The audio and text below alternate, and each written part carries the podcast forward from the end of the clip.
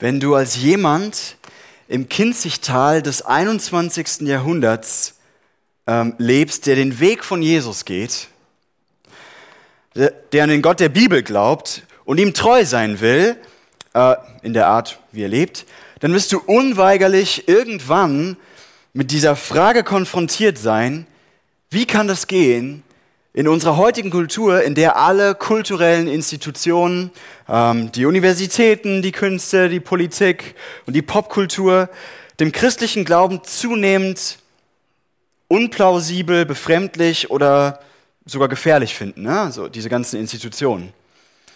Mit anderen Worten, wie kann ich ein Leben als Nachfolger Jesu führen inmitten einer Welt, in der viele verschiedene Glaubensoptionen angeboten werden und in der sich die, ich sag mal so, weltanschaulichen und moralischen Vorstellungen, so die die allermeisten haben, Stück für Stück weiter von dem entfernen, was Christen eigentlich so klassischerweise glauben. Und wir schauen uns in diesen Wochen fünf Geschichten aus dem Daniel-Buch an. Warum? Weil das Volk Israel zu der Zeit von Daniel, von Daniel vor dieser selben Frage stand. Das Volk Israel wurde von einem feindlichen König verschleppt, raus aus dem Land, in dem sie die kulturelle und politische Macht hatten, und rein in das babylonische Reich, in eine Stadt, in die Stadt Babylon rein, in der alle kulturellen Institutionen, das Bildungssystem, die Regierung, die Kunst und die Religion ihrem Glauben an dem biblischen Gott gegenüber feindselig eingestellt waren. Und wir wissen, also wir sagen es so, das Volk, das war im Exil. Auch wir Christen leben, das haben wir letzte Woche oder habe ich versucht so ein bisschen zu zeigen, im Exil.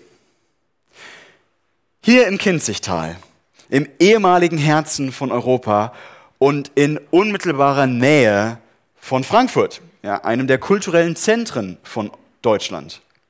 Und so wird das Buch von Daniel auch für uns hier auf faszinierende Art und Weise wichtig und aktuell, obwohl es so alt ist. Letztes Mal haben wir uns das erste Kapitel angeschaut und heute schauen wir uns das zweite Kapitel an. Die Geschichte in Daniel 2. Und dafür haben wir oder schauen wir uns die drei wichtigsten Personen, die drei Protagonisten, die Hauptpersonen in dieser Geschichte, die dir vielleicht schon bekannt ist, vielleicht auch nicht, ähm, an. Ja, wir schauen uns zuerst Daniels Lobpreis an. Und dann Nebukadnezars Traum und dann Gottes Stein. Klingt ein bisschen komisch, aber es gibt einen Stein, der Gott gehört in, diesem, in dieser Geschichte. Okay, Punkt 1. Daniels Lobpreis. Und um diesen ersten Punkt zu verstehen, müssen wir uns klar machen, dass der Autor vom Daniel-Buch ein genialer Geschichtenerzähler war. Der, der, das war ein Handwerk, das der perfektioniert hat. Der arbeitet mit ganz vielen kleinen Mitteln, um uns zu zeigen, was er eigentlich in dieser Geschichte sagen möchte. Er arbeitet mit Ironie, er arbeitet mit Humor und er arbeitet auch mit Kontrasten. Und wir schauen uns mal an, wie er diese, diese Charaktere, die in diesem, diesem Kapitel vorkommen, wie er die darstellt. Also zuerst ist da der König. Ja, der träumt einen Traum und dieser Traum macht ihn völlig fertig. Die Übersetzung, die wir gelesen haben, vorhin bei der Schriftlesung, die bringt es, finde ich, auf den Punkt. Da heißt es, König Nebukadnezar hatte nachts einen Traum, der ihn so verstörte, dass er nicht mehr schlafen konnte. Und das ist, glaube ich, der erste Hinweis, den wir von diesem meisterhaften Geschichtenerzähler bekommen. Ne? Der mächtige König, der eigentlich über allem steht, der ist der König von dem größten Reich, das Menschen bis zu diesem Zeitpunkt kannten dieser mächtige König, den eigentlich nichts beeindrucken kann, der wird von einem kleinen Traum völlig aus der Bahn geworfen. Es verstört ihn so sehr, dass er nicht mehr schlafen kann. Und er ist nicht einfach nur ein bisschen verunsichert, ja? Nebukadnezar ist es so wichtig, die Bedeutung dieses Traumes zu wissen, weil ihn das so fertig macht, dass er sogar dazu bereit ist, die wichtigsten Männer seines Hofstabs ja, seine Berater, seine Helfer und seine Exekutive, also die gebildetsten Männer seines Landes, das waren dann so die, die, die ähm, äh, Kernphysiker und die Minister und sowas, die alle, er ist bereit, die zu töten und damit sein komplettes Reich in Chaos zu stürzen. Muss man sich mal überlegen, was das bedeutet. Wenn ein Königreich seine Elite verliert. Und dazu ist er bereit. Er sagt, wenn ihr Zauberer, Zeichendeuter, Wahrsager und Astrologen mir nicht sagen könnt, was in dem Traum vorgekommen ist und was er bedeutet, dann mache ich kurz einen Prozess mit euch. Und genauso wie dem König geht es auch den Wahrsagern, also diesen Zauberern und Zeichendeutern und Astrologen. Ja, wie gesagt, es war die kulturelle Elite dieser Stadt. Und wie stehen die da? Muss man überlegen. Das waren die Philosophen, die gebildetsten, das waren die Besten der Besten. Und die sind, ich glaube, so kann man das gut sagen, die sind völlig überfordert mit der Gesamtsituation. Ja? Äh, als die merken, dass es Nebukadnezar bitter ernst ist und dass wirklich ihr Leben auf dem Spiel steht, da können die nur antworten. Und ich finde, es klingt fast weinerlich, in meinem Kopf zumindest. Ähm, auf der ganzen Erde gibt es keinen Menschen, der in der Lage wäre, dem König seinen Traum zu erzählen. Und noch nie hat ein König, egal wie groß und mächtig er auch war, so etwas je von einem seiner Zauberer, Wahrsager oder Astrologen verlangt. Also was du von uns forderst, das ist nicht zu erfüllen. Es ist auch kein anderer in der Lage, dem König seinen Traum zu erzählen. Nur die Götter können das aber die wohnen ja nicht bei uns. Hört ihr so das Weinerliche raus? Die sind völlig überfordert und die Ironie ist herrlich. Man denkt ja, dass der König und die Besten der Besten von Babylon es irgendwie schaffen sollten, mit einem Traum zurechtzukommen. Stattdessen sind die alle völlig am Rotieren. Ja, komplette Krise. Und, und am Ende kann der König in seiner Hilflosigkeit nur noch um sich schlagen. Alle weisen Männer der Stadt sollen hingerichtet werden. Und zu dieser Gruppe gehören auch Daniel und seine Freunde. Die letzten Charaktere in der Geschichte, zumindest menschliche Charaktere. Und wer sind die? Ja, das sind Ausländer. Das sind ehemalige Kriegsgefangene. Das sind die komischen von, der, von um die Ecke, ja? die, die die komischen Gewohnheiten haben und, und jeden Samstag kommen die nicht zur Arbeit, während alle anderen Babylonier brav arbeiten gehen. Und, und das sind die, die auch die babylonische Leberwurst nicht gerne essen und so. Das sind die kompletten Außenseiter. Und jetzt seht ihr, wie dieser brillante Geschichtenerzähler mit den Erwartungen des Lesers spielt. Wir denken, also die sollten das überhaupt nicht schaffen, mit dieser Krise zurechtzukommen. Und wie reagieren die? Im Kontrast mit dem mächtigen König und der kulturellen Elite des Landes, finde ich, klingt es fast entspannt, wie Daniel und seine Freunde reagieren. Ja, also Daniel erkundigt sich in der Geschichte, also warte mal erstmal, warum will der König jetzt alle umbringen? Was ist sein Problem? Und dann, und dann sagt der, der, der, der Statthalter vom König, sagt dann was zu ihm und dann sagt der Daniel, es kann jetzt nicht sein. Und dann geht er zum König und ich paraphrasiere jetzt, also das sagt er nicht wörtlich, aber er sagt im Prinzip zum König, entspann dich mal, ja, chill mal ein bisschen, gib mir ein paar Tage und, äh, und dann will ich dir sagen, was der Traum bedeutet.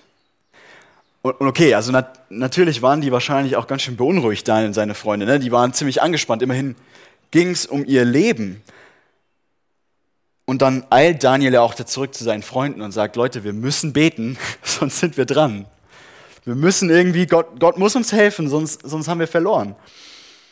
Aber ich finde, dieser Kontrast, der ist so interessant. Ne? Der König hat diese krasse Panik und Daniel hat den kühlen Kopf, erstmal zu sagen, okay, was können wir machen? Warum? Warum ist Daniel hier so vergleichsweise ruhig? Denn es steht ja trotzdem die Frage im Raum, wie werden Daniel und seine Freunde, die Helden der Geschichte, wie werden die aus diesem Schlamassel jetzt rauskommen? Und ich glaube, die Antwort steckt in dem Lobpreis von Daniel, den wir auch vorhin gelesen haben.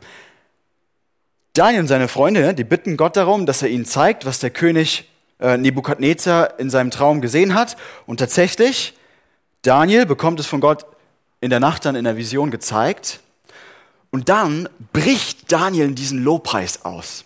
Es passt eigentlich gar nicht so in den Flow, in den Fluss der Geschichte. Aber auf einmal bricht er raus in diesen Lobpreis, strömt richtig aus ihm heraus. Und dieser Lobpreis, ich lese ihn nochmal vor, der geht wie folgt. Gelobt sei der Name Gottes von Ewigkeit zu Ewigkeit. Er allein ist weise und mächtig.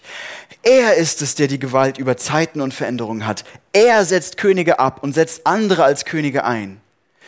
Den Weisen schenkt er Weisheit und den Verständigen ihren Verstand. Er enthüllt, was unergründlich ist und in der Tiefe ruht. Er weiß, was im Dunkeln ist, denn wo er wohnt, ist alles Licht. Ich danke dir, Gott, meiner Vorfahren, und preise dich, weil du mir Weisheit und Kraft geschenkt hast. Du hast unsere Gebete erhört und mich wissen lassen, was wir von dir erbaten. Du hast uns das Geheimnis des Königs enthüllt. Was lernen wir aus dem Lobpreis? Das ist, wenn man sich die Geschichte anschaut, richtig der Höhepunkt der Geschichte. Also die ganze Geschichte, die treibt eigentlich auf diesen Lobpreis hin. Und ich glaube, deswegen ist es auch, ich sag mal so, das Destillat, das ist so runtergebrochen, das, worum es eigentlich in der Geschichte geht. Wir lernen den Grund, warum Daniel so ruhig bleiben konnte. Daniel war fest davon überzeugt, dass es Gott ist und nicht der König Nebukadnezar, der am Ende die Macht und die Weisheit besitzt. Und seine Überzeugung hat sich in der Geschichte bestätigt. Siehst du diesen Kontrast? Ja, es ist am Schluss die Macht und Weisheit von Gott, die alles kontrolliert und weder der König noch seine Elite, die alle menschliche Weisheit versuchen aufzubringen, kommen irgendwie zurecht. Und das besingt Daniel voller Freude. Und ich glaube, das ist das Prinzip für unser Exil, das wir von Daniel lernen können. Du musst wissen, tief in deinem Herzen, wer eigentlich der König mitten im Exil ist. Und das sah für Daniel auch nicht so aus, als ob Gott der König im Exil ist. Es sah nicht so aus, als ob Gott eigentlich die Macht hat. Aber Daniel hat das mitten in seinem Herzen geglaubt.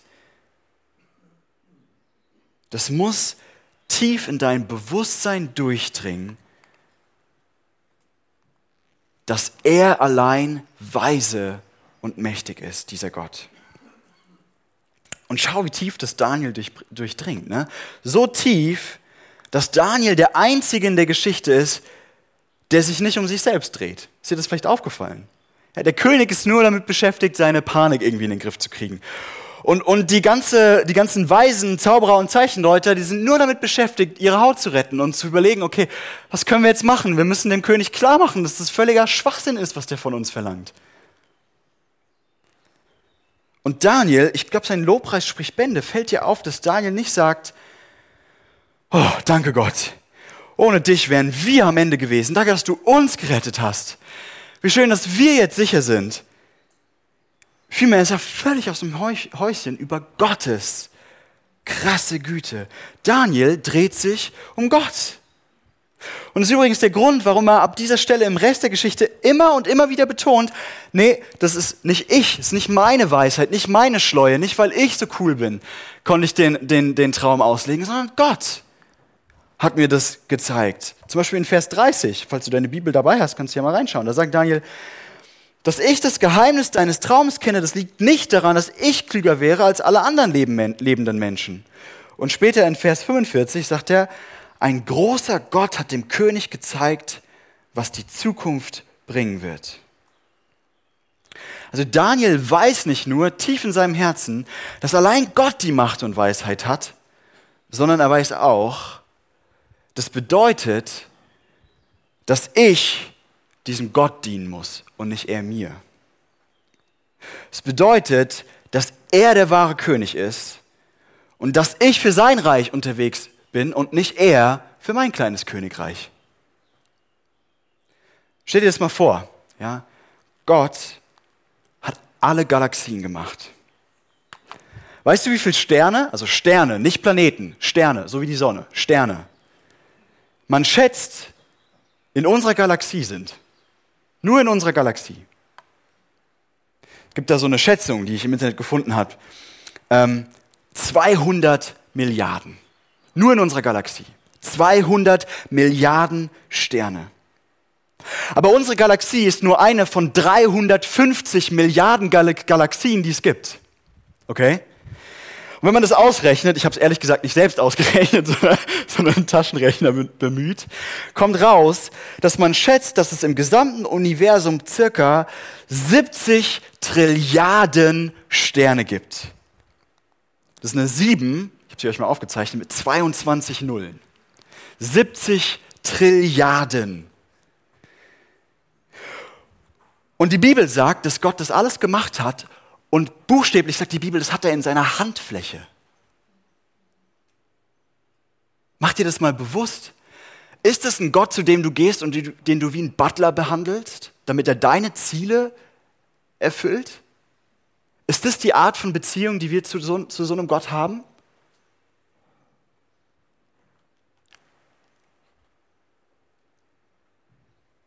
Ich glaube, ganz oft behandeln wir Gott so.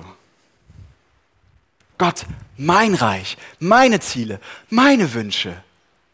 Aber ich, ich glaube, wenn man sich mal die Realität vor Augen führt, dann muss es so sein, wenn es diesen Gott gibt, dann ist nur eins komplett logisch, nämlich dass du sein Reich baust, dass er im Mittelpunkt von allem steht, dass es um ihn geht und nicht um dich.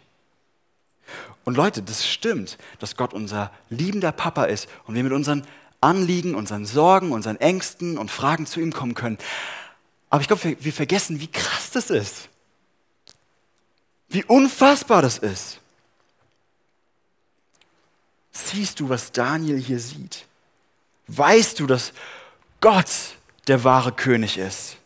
Dass er, egal was im Exil passiert, er allein die Macht und Weisheit hat. Ja, nächstes, nächste Woche werden wir uns auch eine Situation anschauen, wo, wo das auch wieder nicht klar ist, ob Gott jetzt rettet. Und das auch nicht der Punkt ist.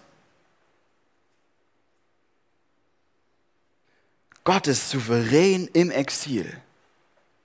Hey, und wenn du das wirklich wüsstest, wenn es tief in deinem Herzen drin ist, würdest du dir dann jemals Sorgen machen? Ja, natürlich, das bedeutet, dass wir auch durch Schweres gehen, aber er hat am Schluss die Kontrolle. Nichts passiert, was er nicht zulässt. Und er ist gut, auch wenn es von außen manchmal nicht aussieht, so aussieht. Und dann diese Frage, lobst du wie Daniel? Dreht sich dein Leben um Gott oder erwartest du, dass Gott sich um dein kleines Leben dreht? Baust du Gottes Königreich oder erwartest du, dass der große Gott dein Königreich baut? Das ist, glaube ich, das Prinzip. Du wirst im Exil nur zurechtkommen, wenn du um den wahren König weißt und Teil bist von seinem Reich, wenn du für sein Reich lebst. Okay, das, das ist das Prinzip. Und jetzt haben wir noch zwei Punkte, die das einfach ein bisschen näher erklären oder dieses nochmal für uns erleuchten. Punkt zwei, der Traum von Nebukadnezar. Wir haben den Traum in der Schriftlesung noch nicht gelesen und deswegen will ich euch den hier noch mal kurz vorlesen. Das ist der Traum, wie Daniel ihn dann Nebukadnezar schildert. Fängt in Vers 31 an, in Daniel 2, falls du mitlesen möchtest. Da heißt es, du König hattest eine Vision. Im Mittelpunkt dieser Vision befand sich ein großes Standbild. Es war sehr groß und hatte einen ungewöhnlichen Glanz und seine Erscheinung war furchterregend. Der Kopf des Standbildes war aus feinstem Gold. Brust und Arme aus Silber, der Bauch und die Hüften aus Bronze. Die Beine waren aus Eisen, die Füße dagegen bestanden zu einem Teil aus Eisen und zu anderem, zum anderen aus Ton. Während du noch in die Betrachtung versunken warst, löste sich auf übernatürliche Weise ein Stein aus einem Berg. Er schlug gegen die Füße des Standbildes, die aus Eisen und Ton bestanden, und zerschmetterte sie. Da wurde auf einen Schlag Eisen, Ton, Bronze, Silber und Gold zertrümmert. Die Stücke wurden vom Wind verweht, so wie im Sommer die Spreu auf der Tenne vom Wind davongetragen wird. Und es blieb nichts von der Statue übrig. Der Stein aber, der die Vernichtung des Standbildes verursacht hatte, wurde zu einem großen Berg, der schließlich die ganze Erde ausfüllte. Ups, hat nicht weitergemacht. So. Okay, soweit der Traum. Was bedeutet dieser Traum? Vielleicht gerade vor dem Hintergrund von diesem Prinzip, ähm, das wir gerade aus Daniels Lobpreis kennengelernt haben. dass Gott der wahre König ist, der, der allein Weisheit und Macht hat, dem allein Lobpreis gehört. Also Christen lesen diesen Traum oft und äh, doch die Deutung, die Daniel ja dann danach anbietet von diesem Traum und sagen, okay, also hier geht es um die Zukunft. Ja, hier geht es um etwas, was der Traum voraussagt, was dann passieren wird. Und ich glaube, so stimmt es auch in gewisser Weise. Ja? Daniel legt ja den Traum so aus. Ähm, dieser Traum zeigt dir, König Nebukadnezar, was in der Zukunft passieren wird, sagt Daniel.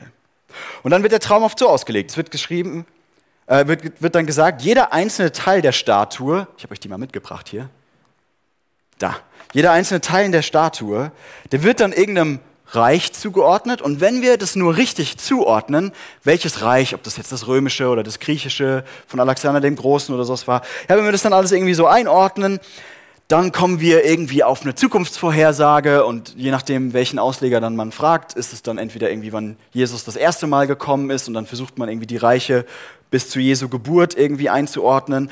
Oder man sagt, ja, das ist bis Jesus wiederkommt, das zweite Mal. Und ich, ich glaube, ehrlich, an dieser Deutung ist erstmal nicht so viel verkehrt. Ich glaube nur, es ist schwierig, wirklich definitiv zu wissen, welches Reich wofür steht. Also ehrlich, wenn man da mal die verschiedenen Leute, die das wirklich in der Tiefe erforscht haben, fragt, die sind sich da alle nicht einig. Irgendwie hat es mit der Zukunft zu tun. Aber ich glaube, es gibt noch eine zweite, eine viel offensichtlichere Ebene von diesem Traum. Warum ist Nebukadnezar so verstört? Warum ist er so am Ausrasten? Was ist sein Problem? Warum hat er so Panik? Panik. Wenn es nur ein Traum über die ferne Zukunft ist, Warum ist er so verstört, dass er nicht mehr schlafen kann? Wusstet ihr, dass im Danielbuch noch eine zweite Statue vorkommt? Wir finden die in Kapitel 3. Aline wird das nächste Mal darüber predigen, nächsten Sonntag.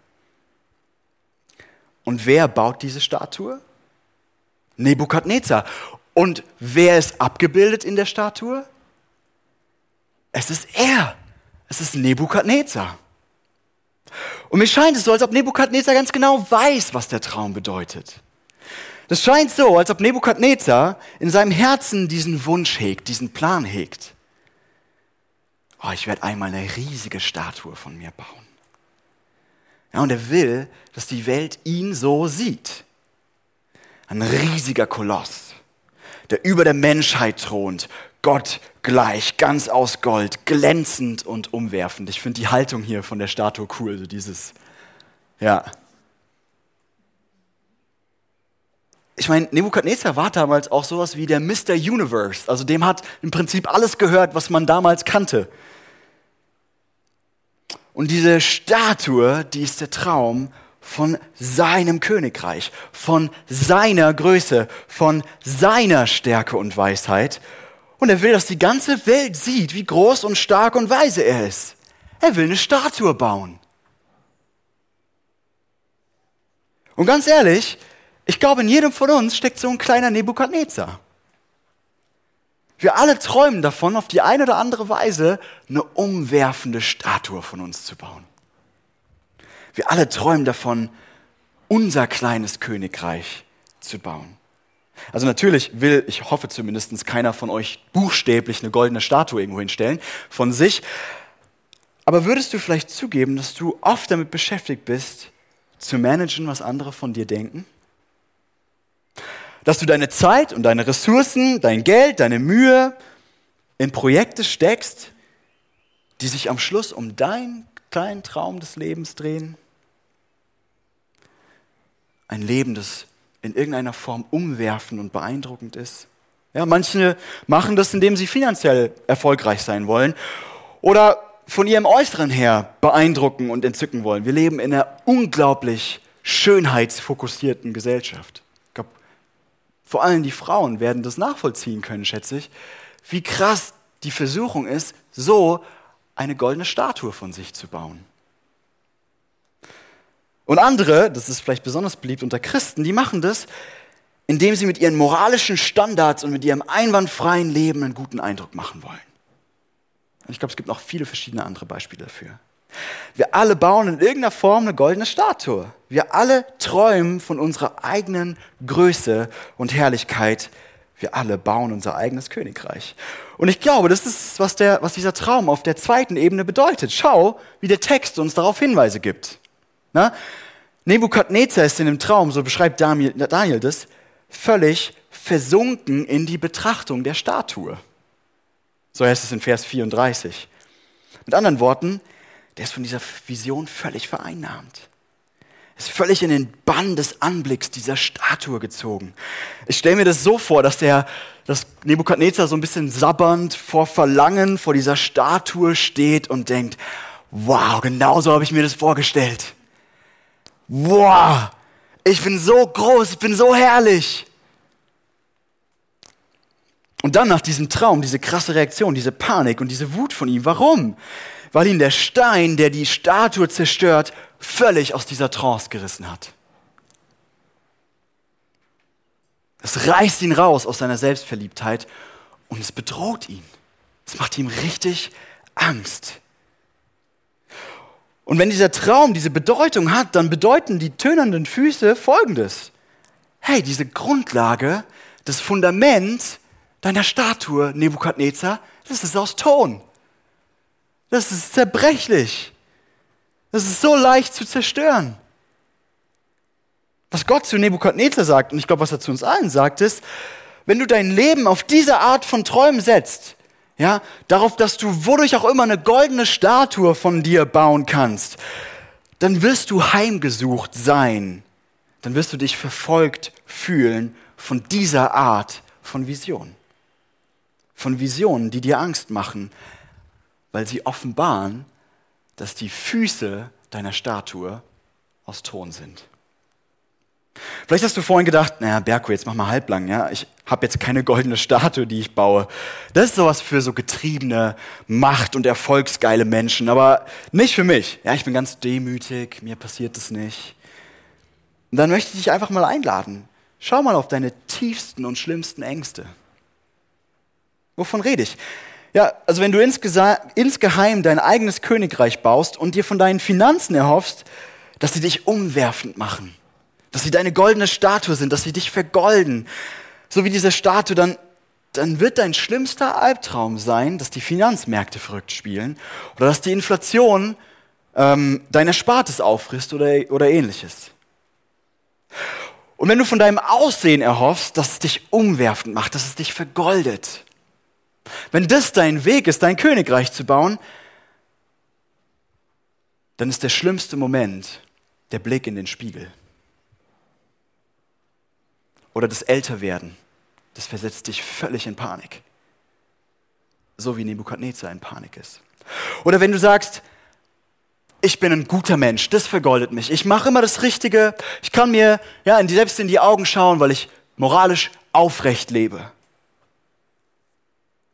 dann wirst du mit dir selbst unglaublich hart umgehen, wenn du mal moralisch versagst, weil deine größte Angst ist, zugeben zu müssen, dass du was falsch gemacht hast. Dass du unmoralisch gehandelt hast. Hey, deine Statue steht auf tönernen Füßen. Und zu all diesen Dingen sagt Gott, das hat tönerne Füße. Und nicht nur das, Gott sagt auch in diesem Traum, ich werde das zertrümmern. Mein Reich wird kommen und alle Königreiche, alle Systeme von Werten und Macht, und darum geht's am Schluss, diese Systeme von Werten und Macht, ob das jetzt Geld ist oder Aussehen oder der moralische Performance oder was ganz anderes. Und nebenbei, du weißt am besten selbst, was deine Statue ist, die du bauen willst. Gott sagt, ich werde all diese Systeme zerstören. Ich werde es komplett kaputt machen. Das wird keinen Wert mehr haben. Das hat tönerne Füße. Es kann am Schluss nicht bestehen. Denn ich bin der mit Macht und Weisheit, nicht du. Es geht um meine Größe und meine Herrlichkeit und meine Schönheit. Und Leute, nicht weil Gott irgendwie ein, ein, so, so, so, so ein eifersüchtiger Machttyp ist, sondern einfach weil es objektiv korrekt ist. Er ist der, der alle 70 Trilliarden Sterne gemacht hat. Es dreht sich alles um ihn. Gott sagt meine Herrlichkeit und nicht deine Herrlichkeit. Nicht die Unterdrückung, die deine Statue bringt, sondern Gerechtigkeit. Nicht der Krieg, den dein Königreich bringt, sondern der Frieden in meinem Reich werden herrschen. Und deswegen steht dieser Traum für die unangenehme, aber unendlich wichtige Frage uns im Exil. Warum tust du, was du tust? Wessen Königreich baust du? Bist du dabei, dich selbst zu vergolden, dein eigenes Königreich zu bauen? Oder baust du Gottes Reich? Und Leute, das ist so einfach im Exil, wo alle Menschen um uns herum mit ihrem eigenen Königreich beschäftigt sind, da einfach mitzumachen.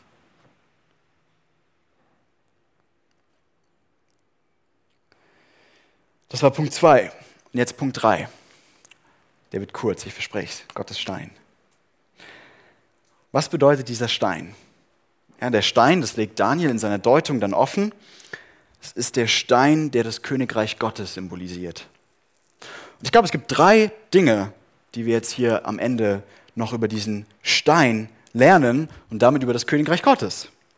Und die sind für uns existenziell und essentiell im Exil. Das erste ist, das Königreich Gottes, so wie dieser Stein, ist nicht von Menschen gebaut. Im Text heißt es gleich zweimal, der Stein ist nicht von Menschenhand gemacht worden, sondern auf übernatürliche Weise entstanden. Ja, die Statue von Nebukadnezar ist ganz anders. Das ist ein Paradebeispiel für menschliche Handwerkskunst und Kunstfertigkeit. Aber der Stein, der dieses Reich zerstört, der ist nicht von Menschen gemacht. Das ist kein Produkt menschlicher Macht oder Weisheit oder Kunstfertigkeit. Warum ist das wichtig? Weil wir Christen manchmal echt versucht sind, mit unserer eigenen Kraft und unserer eigenen Macht und mit dem eigenen Einfluss das Reich Gottes jetzt schon hier auf der Erde zu erzwingen. Nicht, ob du das kennst. Aber immer da, wo in der Geschichte Leute gesagt haben, ich setze jetzt meine ganze Macht ein, um das Reich Gottes hier schon, wie es im Himmel mal sein wird, äh, auf Erden zu bringen, ist es irgendwie schief geworden.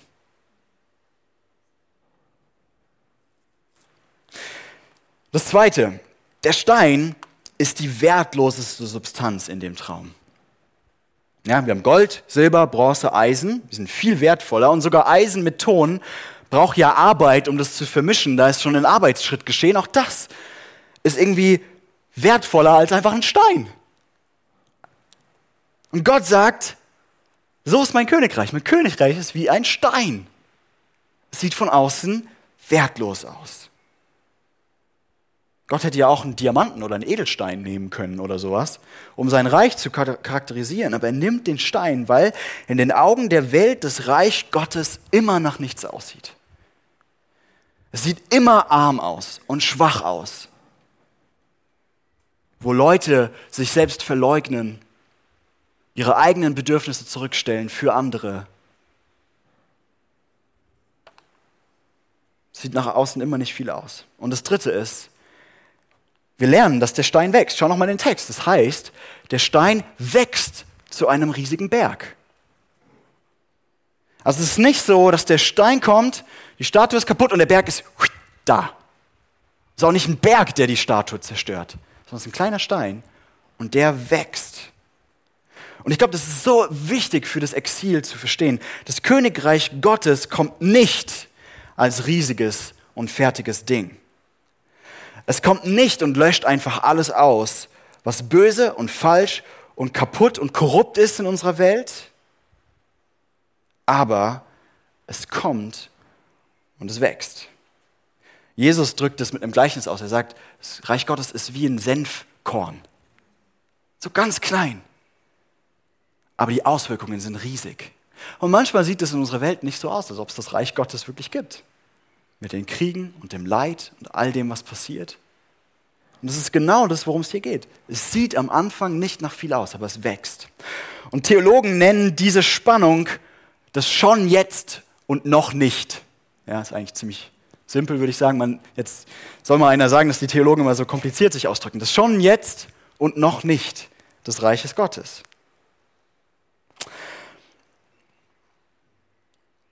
Da gäbe es super viel zu sagen, warum das so wichtig ist. Nur wenn du schon jetzt und noch nicht weißt, dass das Reich Gottes da ist, wenn du in dieser Spannung bist, glaube ich, kannst du zum Beispiel mit Leuten die in anderen Kirchen, in anderen Denominationen sind, korrekt umgehen. Denn das, dieser schon jetzt noch nicht Charakter des Reich Gottes heißt es, schon jetzt, ja, es ist schon was da. Aber das Reich Gottes ist noch nicht in seiner Fülle gekommen. Und deswegen können wir auch das Reich Gottes nicht einfach gleichsetzen mit irgendeiner Kirche, der katholischen Kirche oder der evangelischen Kirche oder der Kirche des Nazareners oder irgendwas. Und nur wenn du diese Spannung aushältst, wirst du verstehen, hey, es gibt Dinge, für die darf ich stehen, an denen darf ich festhalten, denn das Reich Gottes ist schon jetzt da. Aber am Schluss brauche ich diese Demut, das noch nicht zu sagen, ja, und auch in anderen Kirchen gibt es Wahrheit, gibt es Weisheit. Die haben auch was erkannt von Gott. Ich bin nicht die Einzige, oder die Kirche Nazarenes ist nicht die Einzige. Und es macht so eine ganz große Offenheit. In ganz vielerlei Hinsicht ist dieses schon jetzt noch nicht total wichtig. Okay. Ihr wisst, am Schluss geht es bei mir immer um Jesus. Denn dieser Stein ist nicht nur einfach irgendwie abstrakt irgendwie so das abstrakte Reich Gottes. Jesus sagt in Lukas 20, 17 bis 18 folgendes über sich selbst. Er sagt, der Stein, den die Bauleute verworfen haben, ist zum Eckstein geworden. Jesus spricht von sich. Wer über diesen Stein stolpert, der wird daran, daran zerbrechen und auf wen er fällt, den wird er zerschmettern. Jesus greift hier Daniel auf und sagt, Leute, ich bin dieser Stein. Und denk mal drüber nach, das ergibt, finde ich, auch Sinn. Jesus ist übernatürlich. Er ist wahrer Gott. Und es ist so krass, Jesus, der Einzige, der überhaupt das Recht gehabt hätte, eine goldene Statue von sich zu bauen. Ja, der Einzige, der diese Herrlichkeit besitzt und sagen kann, Leute, mein Reich, darum geht's. Vielleicht kennst du die Stelle, wo Jesus mit seinen engsten Jüngern auf einen Berg geht und sich in seiner ganzen Schönheit und Herrlichkeit und Macht zeigt. Der leuchtet so krass, dass die Jünger sich einfach zu Boden werfen und nicht mehr klarkommen mit, mit, mit Jesus. Aber was macht dieser Jesus? Er macht das absolute Gegenteil von dem, was Nebukadnezar machen wollte. Und was du und ich ständig machen. Anstelle einer goldenen Statue von sich zu bauen, wird er zu einem verabscheuenswerten, bemitleidenswerten Häufchen Elend. Und die Nägel, die ihn ans Kreuz nageln, die machen ihn bewegungslos, die machen ihn zu einer Statue. Jesaja drückt es so aus. Sein Äußeres war weder schön noch majestätisch. Er hatte nichts Gewinnendes, das uns gefallen hätte. Er wurde verachtet und von den Menschen abgelehnt. Ein Mann der Schmerzen, mit Krankheit vertraut. Jemand, vor dem man sein Gesicht verbirgt. Warum? Warum hängt dieser Gottmensch, Gott selbst, doch eigentlich tausendmal schöner ist und eindrucksvoller und mächtiger als jede goldene Statue? Ja, erinnerst du dich an das mit den Galaxien und den Sternen? Alles in seiner Hand. Warum hängt der am Kreuz? Und ist hässlich und verlassen und alleine. Die Bibel sagt, er hat es getan für dich und für mich. Verstehst du das? Gott wusste, dass du und ich niemals werden würden wie Daniel. Wir bauen immer unser eigenes Reich. Wir sind immer damit beschäftigt, so wie Nebukadnezar, unsere eigene goldene Statue zu bauen. Und wie in dem Traum von Nebukadnezar hat unsere Statue tönerne Füße. Wir sind zum Scheitern verurteilt. Denn siehst du, Gott ist der mit der Macht und Schönheit. Er allein. Alles muss sich um ihn drehen. Er ist das Zentrum des Universums die unendliche Schönheit, die Herrlichkeit und alle Versuche, mit einer eigenen goldenen Statue mit ihm zu konkurrieren, die sind einfach von der Sache her zum Scheitern verurteilt. Du kannst mit diesem Gott in Herrlichkeit und Schönheit nicht konkurrieren. Unsere goldenen Statuen zerschellen an der unfassbaren Größe Gottes. Und jetzt kommt Gott und macht was Unerhörtes. Er nimmt die Stellung ein, die eigentlich dir zuteil sein müsste. Er, der Gott des Universums, er wird Diener und er stirbt für dich an einem Kreuz. Er wird dein Diener, um deine Schuld zu tragen, all den Mist, den du verzappt hast, all die Male, wo du Menschen verletzt hast, wo du Ressourcen verschwendet hast, Regeln missachtest, nur um deine kleine goldene Statue zu bauen. Und du, die Bibel drückt es so aus. Und auch das wäre eine eigene Predigt. Ich finde das so krass. Und der Geist des Herrn wirkt uns, wirkt in uns sodass wir ihm immer ähnlicher werden und immer stärker seine Herrlichkeit widerspiegeln.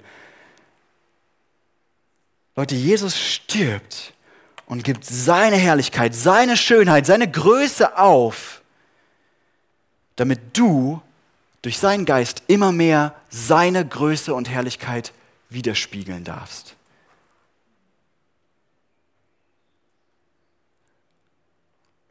Und Leute, wenn du dieses, wenn du dieses Geschenk verstanden hast, was Jesus für dich getan hat, ist das nicht so viel besser als alle goldenen Statuen? Ist das nicht so viel schöner? Du musst nicht einfach irgendwie dir selbst eine goldene Statue zusammenbauen, sondern Gott sagt, ich, der die 70 Trilliarden Sterne gemacht hat, ich liebe dich, ich finde dich toll, ich bin für dich gestorben, ich, ich finde dich wunderschön, ich habe Freude an dir. Das sagt Gott zu dir. Und das ist eine Vergoldung, die keine tönenden Füße hat. Das ist eine Vergoldung, die ewig bleibt. Jesus macht dich herrlich und strahlend und wunderschön.